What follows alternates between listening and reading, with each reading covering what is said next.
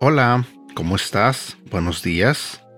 Mi nombre es Edgar y este es el devocional de Aprendiendo Juntos. El día de hoy quiero compartir contigo un devocional que saqué de un libro que tiene que ver con Celebremos la Recuperación. Celebremos la Recuperación es un programa con base bíblica que ayuda a quienes están luchando con heridas, hábitos y frustraciones al mostrarle el poder del amor de Jesucristo a través del proceso de recuperación. Este programa de Celebremos la Recuperación se encuentra en la iglesia Sarebak y también es ofrecido en millones de iglesias alrededor del mundo. Yo fui parte de este programa hace un par de años. No es que estuve todo el programa completo, pero sí asistí varias sesiones. Porque en esa época tenía muchos problemas como hoy en día con el enojo. Y este programa es buenísimo para eso. Para ayudarte con heridas emocionales, con hábitos malos, con frustraciones, como lo dije hace rato. Es un programa que ayuda, por ejemplo, a la gente que tiene luchas con el alcohol, que batallan con el alcoholismo, con la codependencia, por ejemplo. Bueno, hay muchas, muchas áreas que este programa te puede ayudar. Y hoy quiero compartir un devocional que tiene que ver con este tema. Anteriormente, hace ya un par de meses, yo compartí temas de este mismo libro, de Celebremos la Recuperación, y porque empecé a encontrar nuevas fuentes con devocionales diferentes, empecé a compartir otro tipo de devocionales. Pero hoy quiero regresar a compartir contigo un devocional de este libro, porque quizás tú estés en el programa o quizás quieras estar en el programa, no lo sé. O simplemente estás batallando con algo en tu vida. Y estos devocionales son buenísimos porque te hablan sobre los pasos que las personas siguen en este programa. El día de hoy el tema se titula Victoria. Cada día el mundo nos llena de mensajes que afirman que los logros son más notables si se obtienen rápidamente. La atleta adolescente es proclamada por su actuación ya que nos sorprende lo que ha podido lograr en tan breve tiempo. El prodigio del piano recibe los aplausos porque, siendo tan joven, ha perfeccionado su arte.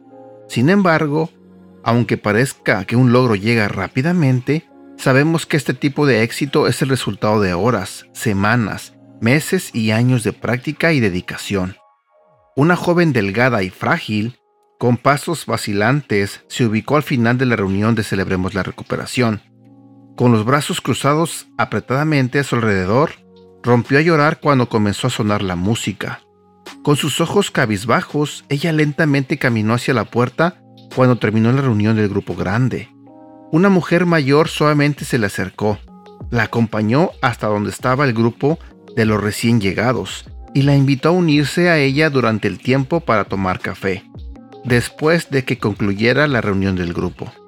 Tres años después, con la cabeza erguida y una hermosa sonrisa, la misma joven dio su testimonio sobre el abuso que había sufrido cuando niña y su lucha contra la anorexia ante 3.000 personas en la cumbre de Celebremos la Recuperación.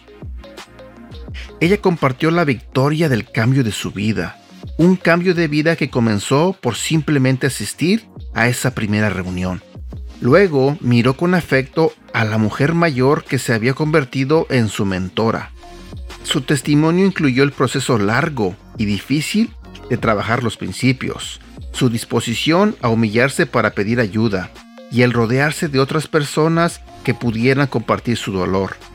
Sus heridas, complejos y hábitos no se desarrollaron de la noche a la mañana, y ella explicó que no fueron removidos instantáneamente. Pero la victoria de una vida cambiada valía los tres años que duró su viaje en la recuperación. El principio número 5 nos exhorta, para que Dios pueda hacer los cambios en mi vida, me someto voluntariamente a Él y con humildad le pido que remueva mis defectos de carácter. No es una solución rápida, toma tiempo, humildad, oración y mucho esfuerzo. Usted está en el punto de su recuperación donde dice, ya no quiero vivir más de esta manera. Quiero liberarme de mis heridas, complejos y hábitos, pero ¿cómo puedo lograrlo? La buena noticia es que usted no tiene que hacerlo. Observe que en el principio número 5 no dice, me someto voluntariamente a cada cambio que quiero hacer en mi vida. No, sino que dice, me someto voluntariamente a cada cambio que Dios quiere hacer en mi vida. Usted le está pidiendo a Dios que haga cada cambio en su vida que Él desea hacer.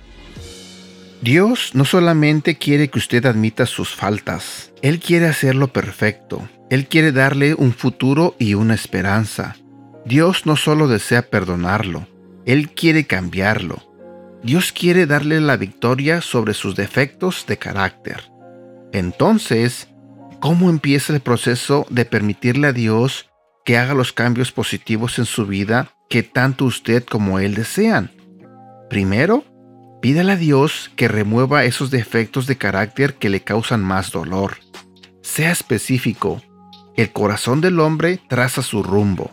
Señaló una vez un hombre sabio, pero sus pasos los dirige el Señor. Proverbios capítulo 16 versículo 9.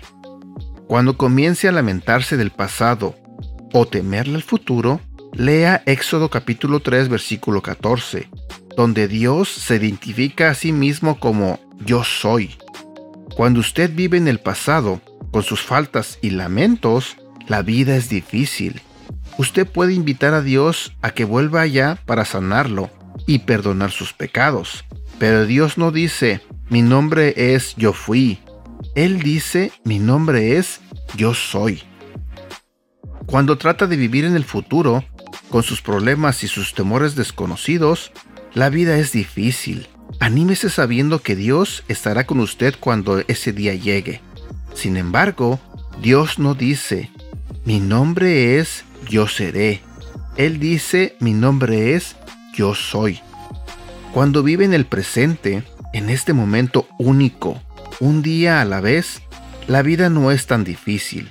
Jesús nos promete en Mateo capítulo 11 versículo 28 al 30 que vengan a mí todos ustedes que están cansados y agobiados, y yo les daré descanso. Carguen con mi yugo y aprendan de mí, pues yo soy apacible y humilde de corazón, y encontrarán descanso para su alma porque mi yugo es suave y mi carga es liviana. Una vez que le pida a Dios que remueva sus defectos de carácter, comenzará un viaje que le llevará a una nueva libertad de su pasado. No busque la perfección, sino gócese en su proceso constante. Busque con paciencia poder mejorar. Escuche estas palabras de aliento de la palabra de Dios. Estoy convencido de esto el que comenzó tan buena obra en ustedes, la irá perfeccionando hasta el día de Cristo Jesús. Filipenses capítulo 1, versículo 6. Eso es victoria. Preguntas para reflexionar. Número 1. ¿Está listo o está lista para someterse a todos los cambios que Dios quiere hacer en su vida? Pregunta número 2 cómo su compañero de rendición de cuentas o mentor puede ayudarle y animarle para que alcance la victoria sobre sus defectos de carácter. Pregunta número 3. ¿Cómo le ayuda a trabajar el principio número 5, el entender Éxodo capítulo 3 versículo 14? Y pregunta número 4. ¿Por qué es importante buscar un progreso constante y mejorar pacientemente mientras trabaja en este principio? ¿Sabes lo que a mí me gustó y que me llamó demasiado la atención? Lo que dice el principio número 5. Para que Dios pueda hacer los cambios en mi vida, me someto voluntariamente a Él y con humildad le pido que remueva mis defectos de carácter. ¿Y sabes por qué me gustó mucho y por qué me impresionó? Porque lamentablemente la mayoría de nosotros estamos acostumbrados a querer hacer los cambios nosotros pero realmente no los hacemos. sí quitamos una cosa u otra, pero realmente no quitamos nada, porque todos nuestros malos defectos siguen ahí. A veces los escondemos, los tapamos ahí para que nadie nos vea, pero siempre salen. Cualquiera que sea tu problema de carácter, tarde o temprano saldrá a relucir. Y qué mejor lo que dice el principio número 5, que dejemos que Dios pueda hacer los cambios en nuestra vida y que nosotros tomemos la decisión de someternos voluntariamente a Él. Tenemos que reconocer tanto tú como yo que necesitamos de Dios, porque nosotros solos nunca vamos a poder. Créeme, ya lo hemos intentado miles de veces y no podemos. Necesitamos completamente la ayuda de Dios y dejar también de amarrarnos en el pasado o de querer vivir en el futuro. Tratemos de vivir el presente, porque recuerda lo que dice este devocional. Dios dijo, yo soy, o sea, hoy en este día. Olvida lo que pasó o trata de no vivir en el pasado y enfócate en el hoy. Tampoco pierdas el tiempo en lo que podría pasar mañana. Vive el hoy confía en Dios y deja que Él te ayude con tus problemas de carácter.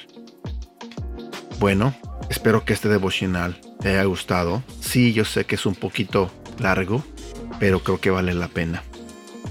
Espero que todo esté bien en tu vida y deseo todo corazón que Dios te cuide y te bendiga. A ti y a toda tu familia. Cuídate mucho.